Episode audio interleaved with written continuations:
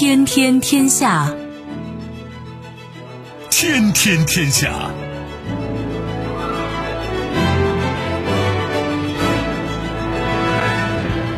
历史穿行者，新闻摆渡人。大家好，我是梦露。您正在选择收听的是《天天天下》，和我一起陪伴大家的还有本节目评论员重阳。世界纷繁复杂，新闻随时发生。今天的《天天天下》，您将听到：自由主张，卢拉见拜登，提议与中印等国一同调停俄乌冲突。成功在望。国产游轮首制船将于今年五月底出坞，年底交付。公道自在人心。纽约时报称，《三体》电视剧是平庸之作，互联网电影数据库评分直接打脸。收听我们的节目，您可以使用收音机，也可以使用手机，欢迎使用计时客户端，也可以选择蜻蜓 FM、企鹅 FM 或者是今日头条，搜索“天天天下”可以收听节目回放以及其他的相关内容。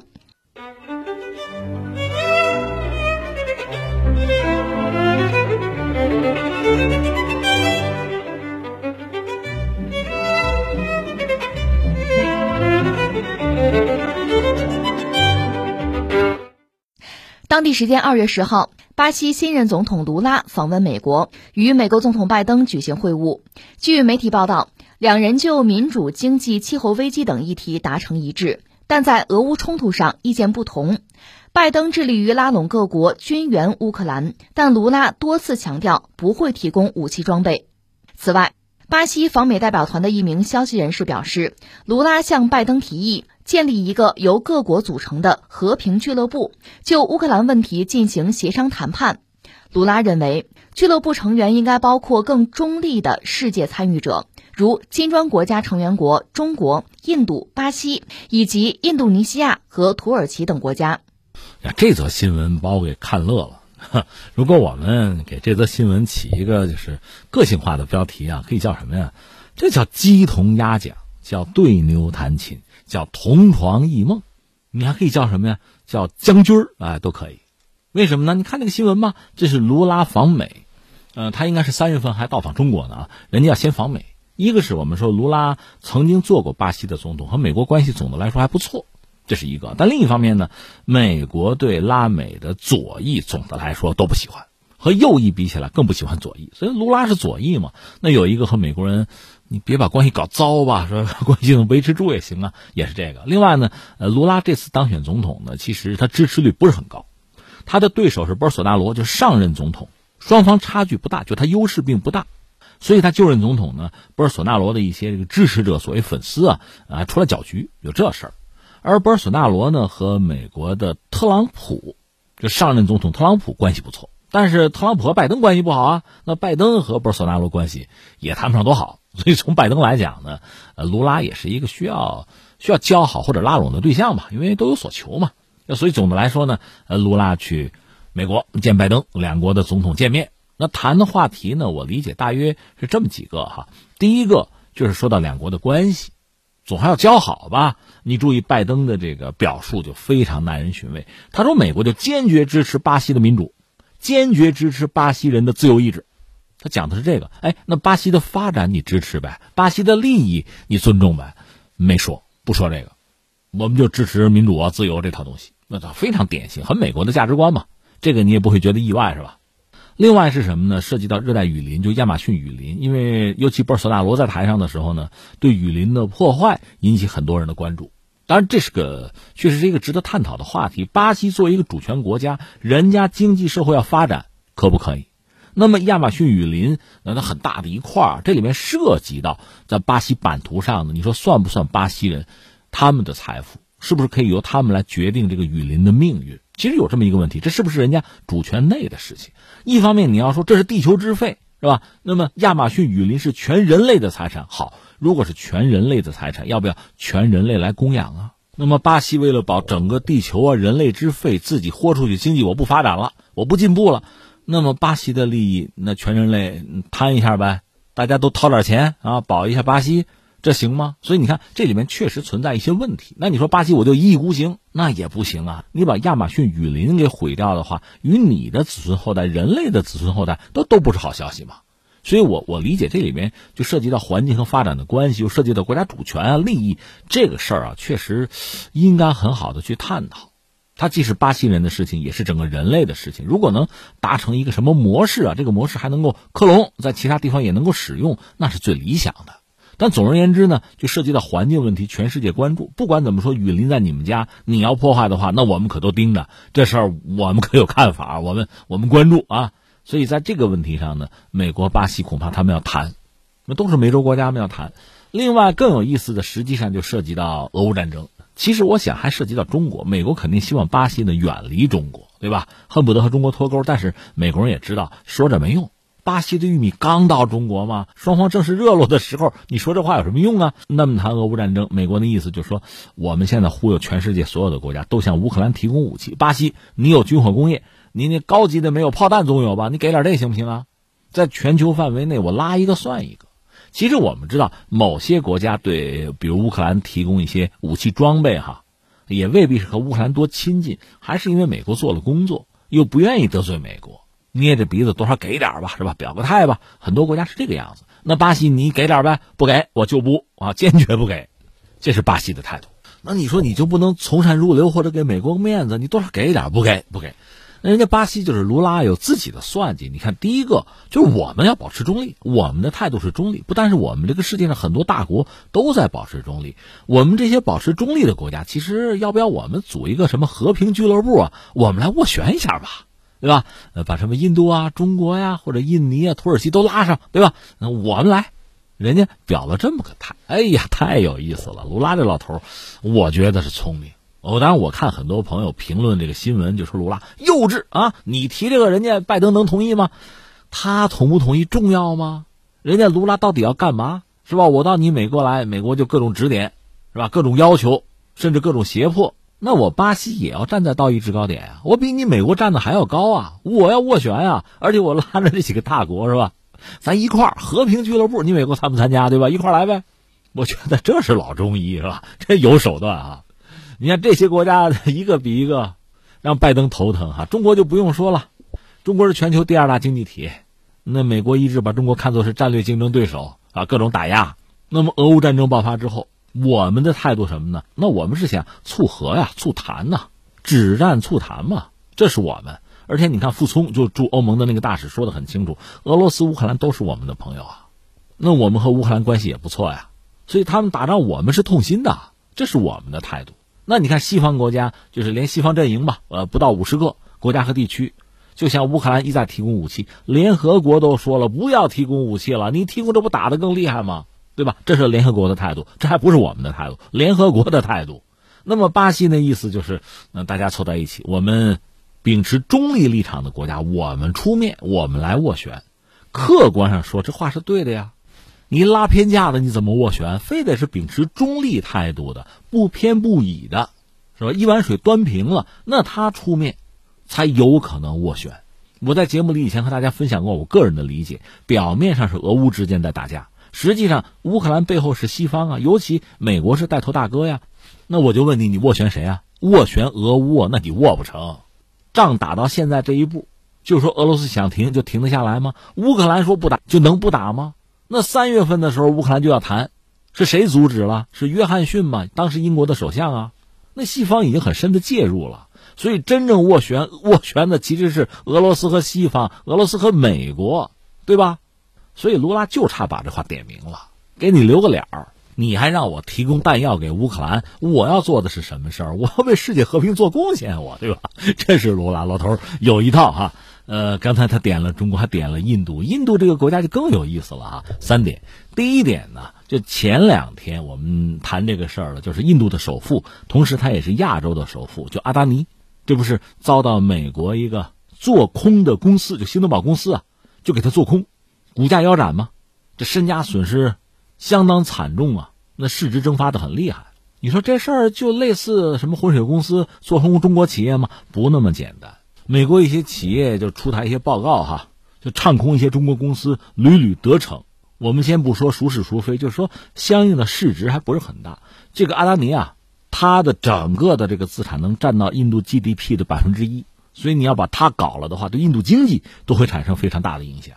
那我们也看到印度一些其实算国企吧，也在救他，就买他的股票嘛。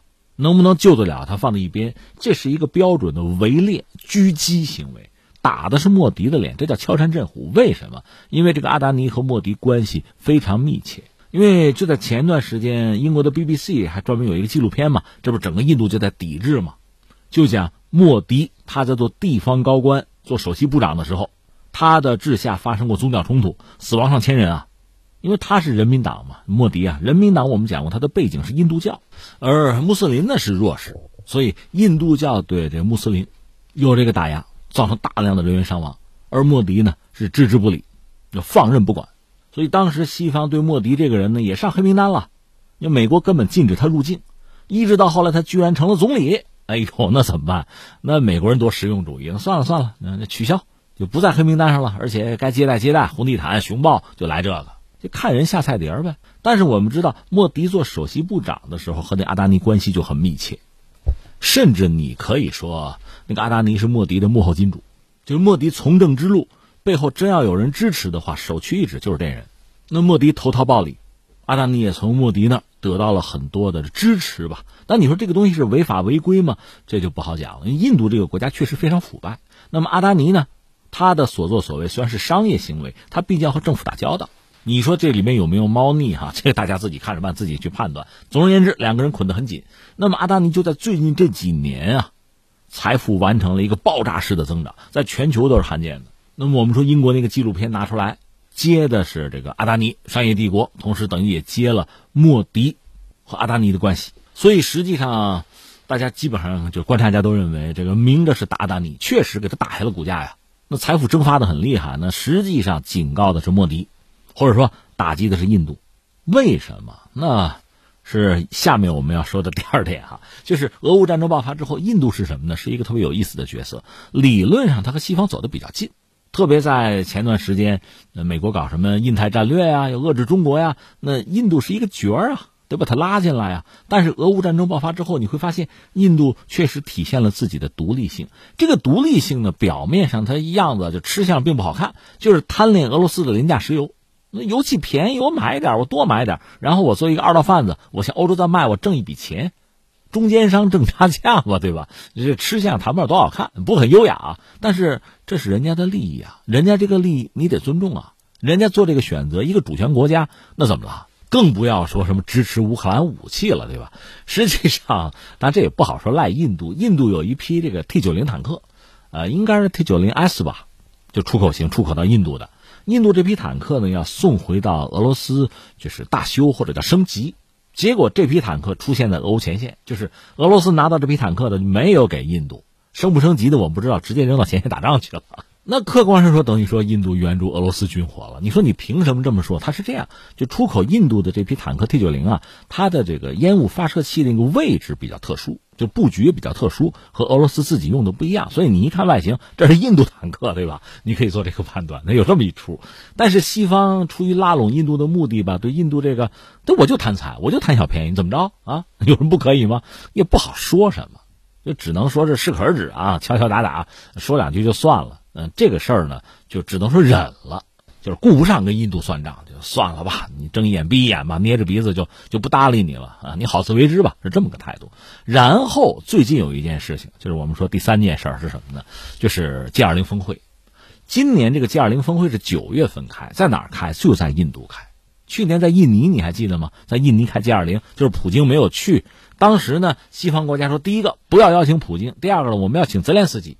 最后呢，印尼说这么着，普京我们得请。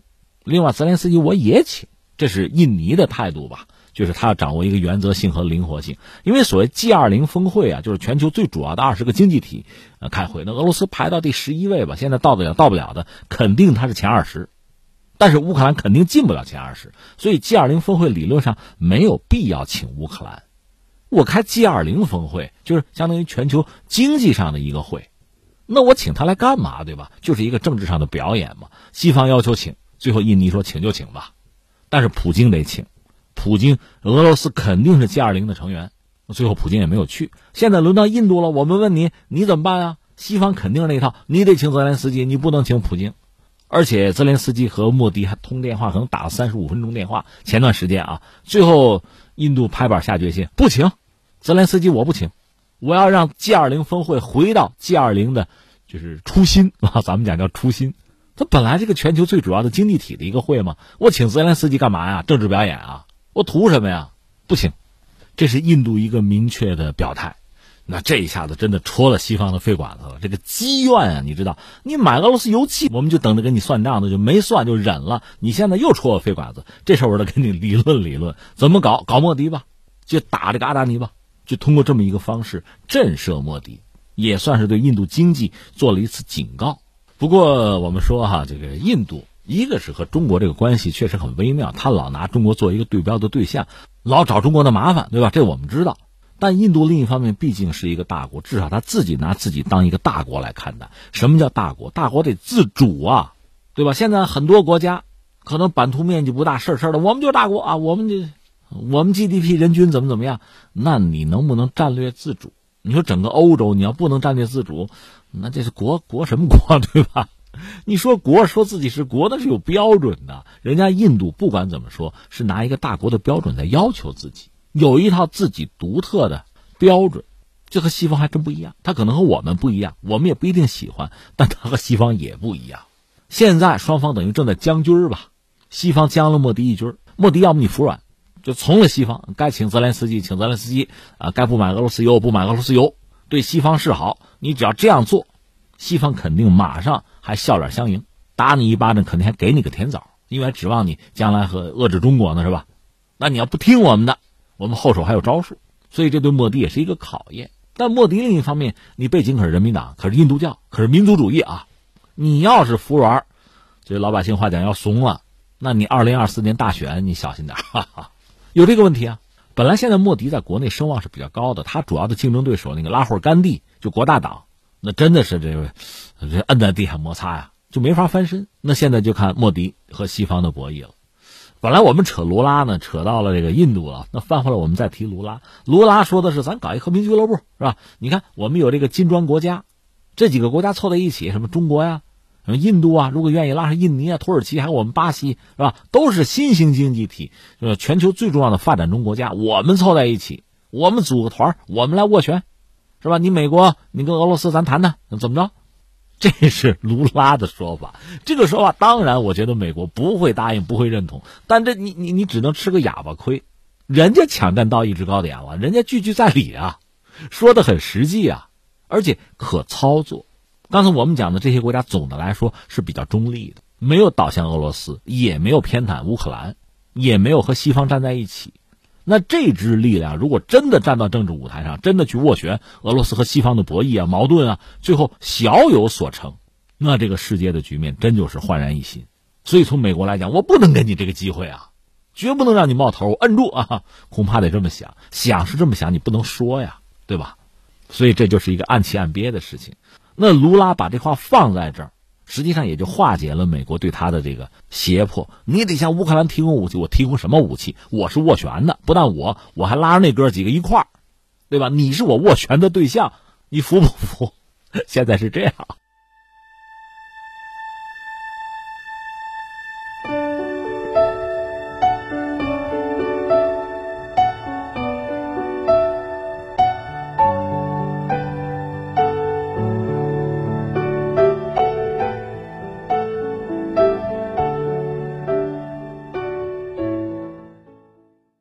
中国船舶集团旗下外高桥造船有限公司二月十号公布全年生产经营目标，计划交付二十三艘，营收产值目标比去年增长百分之四十。今年还将开工二十四艘。最受关注的国产邮轮首置船将在今年五月底出坞，年底交付。制造国产邮轮不仅标志着中国邮轮产业生产链更加完整，也给邮轮旅游业务注入新的动力。我国首艘豪华游轮的运营企业去年推出了中国游轮自主品牌爱达游轮。爱达游轮将建设海上大型免税购物中心，为游客提供潮流购物新体验，实现全船 5G 移动网络覆盖与应用，打造全球首艘 5G 游轮。与开心麻花合作，打造中国首个海上喜剧专场。呃，这当然是一个很重要的消息了。其实我个人也很关注，我也提醒大家关注中国首制，就是我们造的第一艘豪华游轮，这个事儿挺重要。因为全世界范围内吧，我们说能造船的国家很多，但是呢，这里边就有水平的问题。你说你水平高，你接的订单就多。呃，这里面说造船两类吧，一类是就军品军船，你比如我们海军造军舰，或者某个国家的海军找我们买军舰，我们给他造，这是一类。再就是民船，那么军舰呢，就是说这种军品吧，相对来说有一定的保密性。而民船呢，它不是有国际市场吗？你可以看得很清楚。理论上，中国、韩国这是在第一梯队吧？而且中国现在对韩国形成了一定的优势，就是我们接单比韩国多，堪称世界第一造船大国。这是一个啊。另一方面，你说是造船大国，是不是造船强国呢？这个强就得看有几样船你能不能造。你比如我说吧，核潜艇你能不能造？中国可以，韩国你行吗？它肯定不行。你再比如说这个液化天然气船，那 LNG 船行不行？中国行，韩国比中国还早，人家跑在前面，在 LNG 船这个订单方面，人家拿的可能比我们还要多，一度是这样啊。那你说航空母舰这咱行，韩国能造轻型的两万吨，而且用很多美国的东西，他自己做不了。那还有一样豪华游轮，你能做吗？中国我们说正在做第一艘，那你说韩国行吗？不行。那么全球范围内能做豪华游轮的？还有几个国家，一般说来是这几个国家：德国、法国、意大利、芬兰、日本。那么中国把这条船做出来，算是全球第六个能造豪华游轮的国家。当然，这里边你要真说起来，日本存疑啊。待会儿我再解释为什么日本存疑。就是中国现在能做，当然这话我们先谨慎点说，等这船出来再说啊。应该今年就差不多能交付，所以我们说这是一个很重要的好消息。你第一造船大国，第一造船强国。如果两顶皇冠都戴在头上，那是什么感觉？所以实际上，这个豪华游轮几乎成为我们最后一个要攻克的堡垒了。别的我们都能做了，就差它了。或者说，中国造船业的拼图，哎，最后这一块拼上了，它的分量、它的意义就这么大。你说这不造船不就是客轮吗？大号的，对吧？把五星级宾馆搬到船上不就完了吗？这多难？很难，就非常难。你看啊，在船上生活，一般说来是很艰苦的。你就再好的船，很艰苦。那你看，随口讲几句吧。你比如说，呃，邓世昌的致远舰，两千三百吨，英国造的巡洋舰。你知道那条船上舰长室在哪儿吗？在最舒服的地方，包括军官室哈，都在舰尾那个地方啊，有阳光，那是最好的地方了，讲究吧？那你还记得这个这次疫情闹起来，那条钻石公主号停靠日本，它不很麻烦吗？为什么呢？它有一些海景房，就有一些窗户确实能打开哈。能看海景，但那样的房很少，大多是中央空调的，一个一个小房间，客房啊，它都中央空调，要出事都出事另外，你知道我说了一般军舰是很艰苦的，一般船啊也是很艰苦的，甚至你看有一些这个海战片现代的海战片包括我们国内一些军旅电视剧，一说演习了、打仗了，那军舰里边那个灯都黑了，为什么？那得断电啊，防止被击中爆炸然后燃烧啊，那就很讲究的。日子很苦的，而豪华游轮正好相反，你在船上得过着舒服的日子才行。你吃苦吃苦就不去豪华游轮了，它正好反着，所以它难度其实很大。那说我们这条船吧，这是我们中国首艘首制的大型的豪华游轮，这是嘉年华集团最新的威斯塔船型。这个所谓威斯塔级啊，这是嘉年华集团为了巩固自己的这所谓海上霸主地位啊，他搞海上旅游的嘛。他推出的世界上最先进、最大的游轮之一，就按这个船型平台来做，而且入籍英国劳使船机社，包括中国船机社。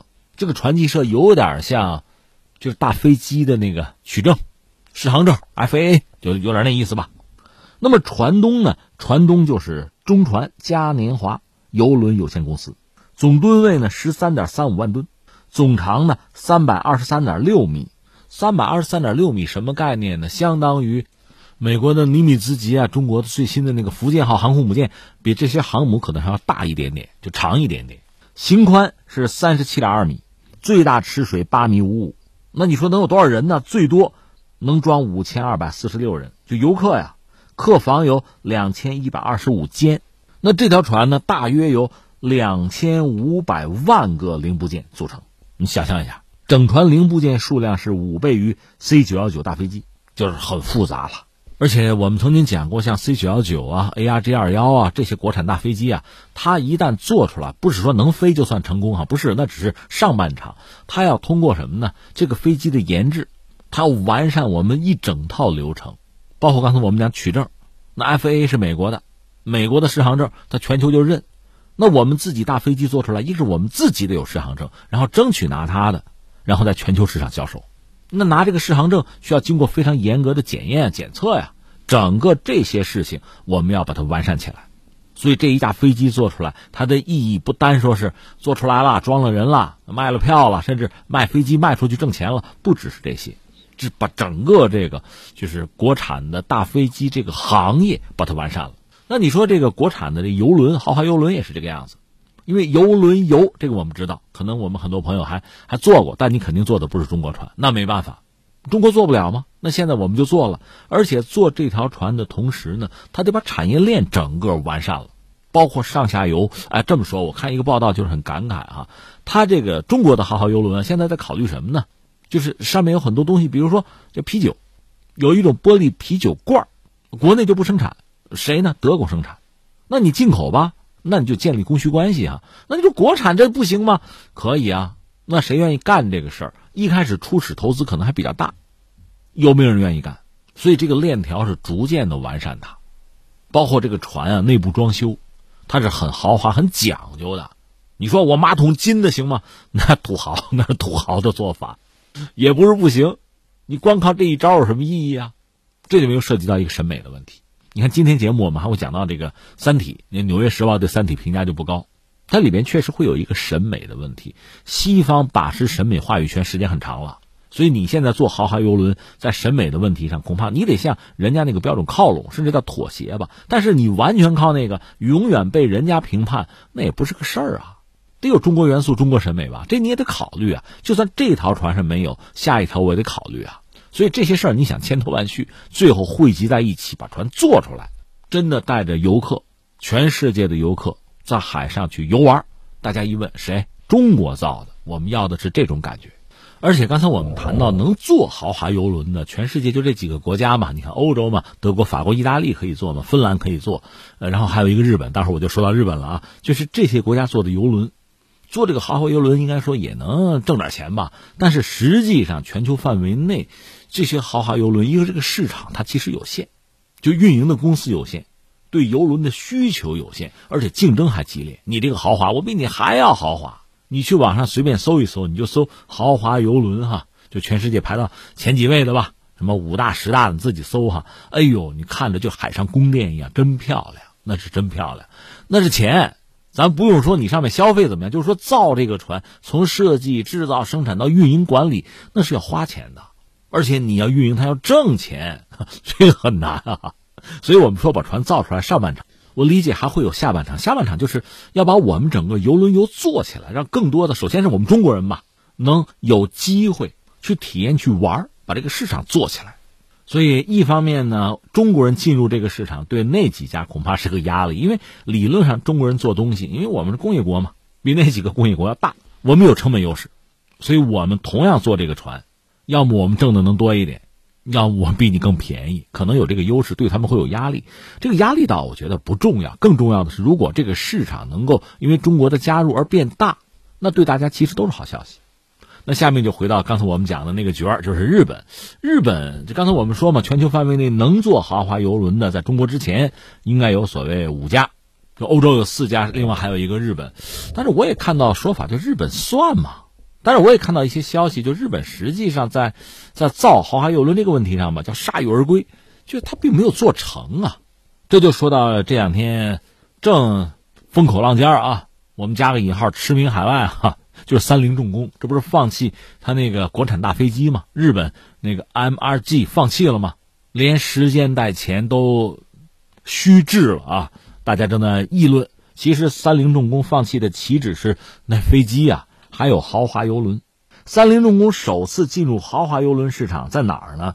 应该是本世纪初，是嘉年华钻石公主号，但不幸发生火灾，不要说船了，船厂损失都很惨重，所以就决定要不退出吧，退出了豪华游轮制造业，就不玩了。但是不死心呐，后来过了将近十年吧，二零一一年，三菱重工呢又抖擞精神，和嘉年华公司签约，为旗下德国游轮品牌叫。爱达邮轮打造两艘新船，但是整个建造过程非常的不顺。你说怎么不顺？什么问题？又着火了，结果就只好推迟这个交付时间吧。损失是二十三亿美元。经过评估之后，三菱重工说：“这么着吧，未来我们不再涉足十万吨以上的豪华游轮的建造业务。十万吨以上的那意思，十万吨以下。”也许我还能应付十万吨以上，我是不干的。那中国这次这船肯定十万吨以上，所以你说把日本排到中国前面，这合不合适哈？那大家自己去去考虑哈，去推敲。那你说日本三菱重工很有名的。做工业品，那比我们很多企业悠久的多，怎么人家就做不成呢？啊，说起来事儿就那么点事儿。如果大家有兴趣的，不妨去网上搜一搜，就关于三菱重工在制造豪华游轮这个问题上啊，就出了一系列的纰漏，你就觉得很可笑了哈。一个是船厂着火，日本明治维新之后人家就崛起了，人家造船业一度很发达，在中韩之前不就曾经雄冠全球吗？这个船厂管理到这个地步，它着火。由此可见，这个豪华游轮不好造，容易着火。另外，它和船东的沟通也存在一系列的问题。那么，这个船的设计要求可能不得不反复的修改吧，这个就拉长了周期了。另外，还有一些具体的问题，就是我查了一下啊，呃，简单说两句。三菱重工呢，其实也是没有经验。那坦率说，中国这个外高桥船厂也没有经验，所以做这个事情呢，确实要认真。三菱是怎么着呢？一个低价拿了单，拿了单之后呢，它是按造商船的这个。程序吧，造这个豪华游轮，但是豪华游轮特点是什么？就是舱室特别多，内部的这个装饰啊非常复杂。刚才不是说吗？容易着火，这是一个问题。而且他按照造货轮的方式去造这个豪华游轮啊，这个程序其实是错的。就船体建造和西装呢，它是分开进行，预西装这个西装率并不高，那后边麻烦就多了，大量工作就就挤在一起，工作界面很狭小，而且交叉又多，这也影响整个的进度。就诸如此类的问题不断，麻烦不断，说到底没有经验带来的一系列麻烦吧。所以从这个角度讲，你参照一下三菱重工，你知道外高桥船厂造这个船应该会很不容易。他们遇到的问题我们都遇到了，只不过他们栽的跟头我们看到了，我们可以想办法去避免。但总之这活很艰难。不过眼见着到今年底吧，这条船就能够交付。按照我那说法，就我们上半场就算做完了，下面就是怎么样运营。另外就是从第一次造这个船之中吧，吸取经验教训，真正在这个行业产业内部，我们就大展宏图，大施拳脚。眼看着这一天就到来了。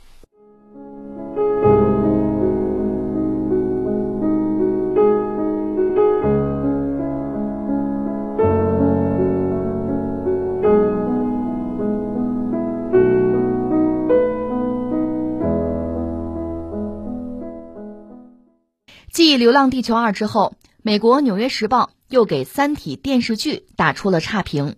二月十号，《纽约时报》中文网刊载了一篇关于腾讯视频出品的剧版《三体》的评论文章，表示这部剧是一部忠于原著的平庸之作，没能找到更有趣的戏剧呈现方式，演员大体上没有出彩表现，整体制作质量低于一般优质剧集。在科幻粉丝群体之外，这部剧似乎并未在美国掀起涟漪，与《纽约时报》的差评形成鲜明对比。《三体》电视剧在互联网电影数据库 IMDB 上拿下九点七分的不俗成绩，十二集以后的单集评分更是集集在九分以上。此外，《三体》剧集在海外的热度也相当不错，在 YouTube 平台观看人数超过四百万，而且发行海外多个国家和地区。呃，这个新闻关注一下吧。周末了嘛，可以聊聊这个 文艺啊、文娱方面的话题。呃，这是《三体》，这是腾讯版的一个电视剧啊，呃，拍出来，拍出来，而且等于说是要向全球推吧。那现在美国的《纽约时报》呢，对《三体》这个电视剧版评价不高，认为很平庸啊，平庸之作。呃，其实这个你会觉得很意外吗？因为之前那个《流浪地球二》，我们不说一，就是《流浪地球二》，西方媒体好像包括《纽约时报》评价也不高吧？呃，怎么来看这个事情啊？我觉得一样一样说。首先我要说啊，我我也建议你没有必要做那种绝对的极端的民族主义者啊，我们的就是好的，他们的都不行。我觉得这没必要。那如果是这个态度哈，那最后你做的已经不是对这部电视剧本身的评论了。一部电视剧拍的好不好，是不？它应该是有一系列标准的。你都放弃了，你开始和对方置气了。这就没意思了。翻回来，我们也希望《纽约时报》也好，美国其他媒体也好，就西方媒体也好，在看待中国产的这些科幻作品的时候，也不要陷入那种极端的自我中心主义，啊，西方中心主义。我们拍的才叫科幻呢，我们这才叫好，我们这就是标准，你们就不行。如果陷入这么一个怪圈哈，那你出不来了，这就跑偏了，这叫作茧自缚，你也就没得发展了。有这样一件事情，我记得和大家分享过，就是说当年德国在考古上有一些发现，就发现古人类的化石吧，英国人就眼红，觉得不行，不服，好像那意思呢，德国人比我们早，德国人是我们祖先一样，那不行，我我们也得有，我们也得找出来，对吧？结果呢，英国人就发掘出一个所谓皮尔当人，这里边还涉及到一个著名的人物，就是柯南道尔写福尔摩斯探案那位，就他们发掘这个皮尔当人，事后证明这是假的，这造假嘛。就是要证明我们英国人也有古人类，我们比德国人还早，我们是你们祖宗，就为了证明这个。类似的故事我和你讲过，日本人也有，也有考古学家把日本历史往前推多少年，百万年吧，最后证明造假嘛，这都是笑话，狭隘，到最后已经不顾事实了。你就说当年爱因斯坦他那个相对论搞出来之后，那是对牛顿的一个巨大的冲击吧，否定吧。其实这是人类认知上一个新台阶哈。当然英国人也不服气，爱因斯坦，我跟你说啊，你要是错了，你得到牛顿墓前鞠躬致歉，哎，你得这样，你道歉。但最后怎么样？事实证明，爱因斯坦是对的。就这些事儿说的，我说的是真事儿啊。英国人当时真这样。那翻回来我们就讲，一部影视作品拍出来到底好不好，你让市场上观众去说就好了。那《纽约时报》呢，或者作为这个美国的媒体呢，人家有自己的立场，也也很正常。不喜欢不喜欢不喜欢呗，对吧？与我有什么关系？你只是代表你自己作为观众哈，或者你代表一部分观众。我个人以为，作为媒体呢，当然可以去评判一部作品好坏，这是人家的权利。但是，一部作品真正的好坏，不是一两家媒体，包括哪怕你是西方媒体，你说了就能作数的。或者我们这么讲，如果说《纽约时报》夸赞《三体》这部作品，这部作品的艺术效果、感染力，这部作品的价值就会徒增百分之十、百分之二十，我才不信呢。所以你看，这是我对这《纽约时报》的这个评论的一个态度吧。不知道大家怎么想？翻回来再说一下《三体》。那我个人有几个感慨要要表达一下吧，和大家来分享啊，抛砖引玉。一个是《三体》这部作品呢，刘慈欣他视角确实非常宏阔，面对的是整个浩瀚宇宙，这个跨度、时间跨度哈也非常之漫长。他只用了八十多万字，八十八万字吧。这意味着什么呢？他用来描述一些细节、一些人物，无论是比如他的神态容貌啊，什么穿着呀，能平均用到每个人身上的笔墨啊，这个文字啊，就字数吧，它其实相当有限，这是没办法的事情。我也看到一些评论，就讲说刘慈欣啊，刻画人物可能是弱项，这个你怎么说呢？八十八万字这么宏大的剧情啊，你要再讲究人物的细节刻画，来点什么心理描写啊，再互动一下对话。如果这真是作者的长项，那不是八十八万字，八百八十万字都不一定写得完吗？明摆着的事情嘛。所以你看，涉及到人物的刻画，包括语言，其实这不是作者惜墨如金，关键是它太宏大。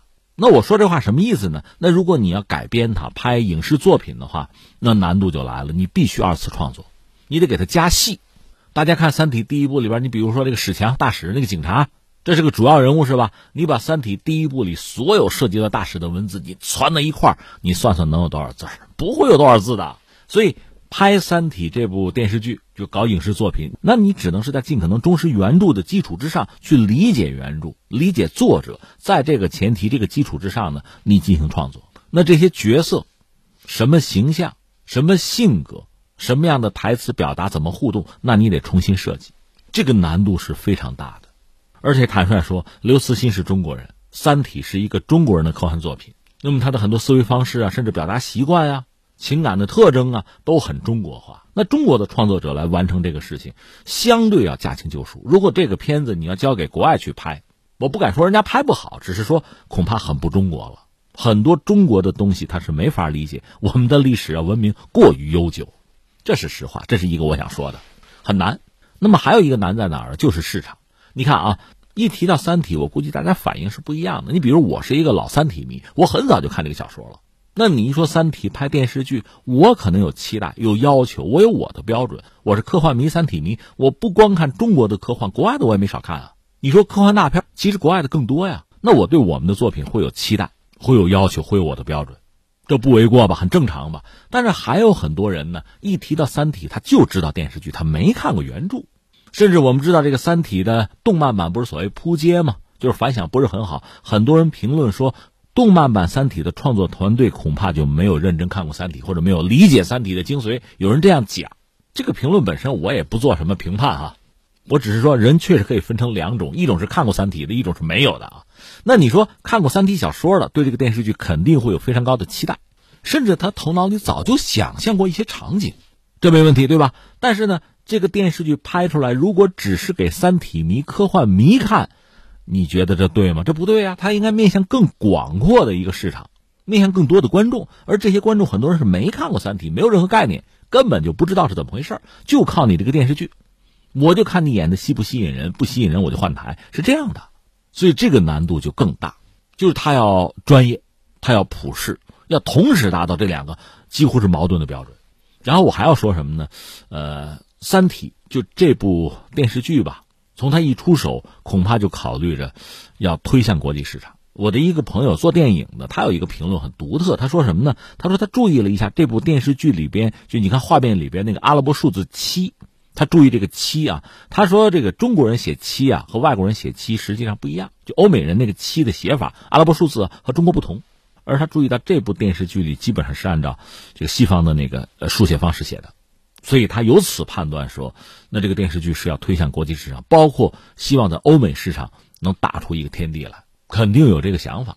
你说得啊，想的都这么细，结果人家给差评，啊，我倒觉得这样看这个问题啊，就像天津，很多人讲天津是什么地儿，相声窝子，对吧？老百姓对相声都在行，你一说相声呢，在天津站得住站不住，很很关键的，要命的啊。同样道理，欧美呢搞科幻。科幻的这个小说也好啊，影视作品啊，人家搞得比较早，量也很大，确实也出过很多精品，堪称是科幻重镇。所以我们的科幻作品如果在人家那儿能撕开一个口子，能立足，那当然很好了。所以我理解呢，《三体》有意杀入欧美市场没什么不对啊。我拍都拍了，我要让更多的人看到它，所以这个策略我觉得也没有什么问题啊。但是你说人有些人评论不高。我个人是这样理解这个事情：一个是我们自己要心中有数，把我们的作品啊放到世界范围内去比较，其实无外乎横着比和纵着比。纵着比就是和我们以前的作品比。你比如说，现在是《流浪地球二》，二比一怎么样？我看很少有人这样比。如果二比一是进步，那 OK 就好，那就成功。那么《三体》现在我们拍了，将来我们还会拍其他的科幻作品，甚至《三体》还会反复重拍，都有可能的。我们能不能越拍越好？这是纵着比，横着比就是和其他的一些优秀的全世界的科幻作品，我们去比一比，看看我们在哪一个梯队，甚至现在落后也没有关系啊。我们要看趋势，所以我理解完全可以是一个开放的态度。那么第二，我还想说什么呢？科幻这个东西，科和幻这两个字都非常重要。就说科科学，西方在科学这条路上跑的时间比我们长，这我们要承认，但是我们追的速度也不慢啊。你要不美国嚷嚷跟中国脱钩干嘛？另外是一个换换这个东西，西方人家有人家的传统，非西方国家、非西方民族也有自己的换呢。中国就不用说了，几千年文明史，我们在换这上面，我们的功课做得非常足啊。所以最终科和幻结合，我觉得我们有充分的自信，我们可以把这类东西做得非常好。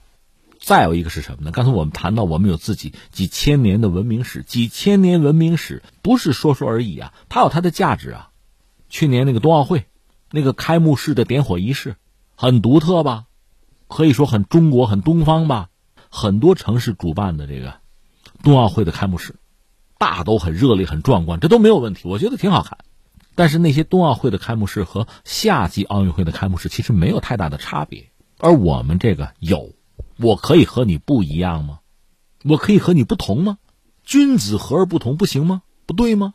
西方人讲一个太空故事，地球人可以逃离地球；中国人讲一个故事，可以带着地球走，不行吗？不可以吗？所以我想，早晚就整个人类会都明白、都懂得什么叫互补，什么叫不同，什么叫差异，什么叫尊重，对吧？最后我还想再说一句，说到影视产品吧，精神文化产品，包括其他很多东西啊，它其实从根儿上讲，它它有一个审美的问题，就什么是美？美的标准是什么？那美的标准是什么呀？我就要问谁来定义啊？在历史上你就讲哈，你看不同时期、不同时代，中国古代那老三样的出口，什么陶瓷、茶叶、丝绸，全世界都说好。它的背景是什么？中国是传说中的一个富裕的国度啊，文明的国度啊，那和西方有落差的。你看看中世纪，西方对中国各种想象、各种赞美哈，啊，马可波罗游记也算。那中国的东西好的，就是美的，就奢侈品。那到了近现代工业革命以后，什么是美？西方人人家来定义了。那我们用发展的眼光看，我们看未来。当我们来制定这个标准的时候，当这个世界认同中国的标准的时候，我们的很多产品，包括影视产品，它的前途当然就非常的光明了。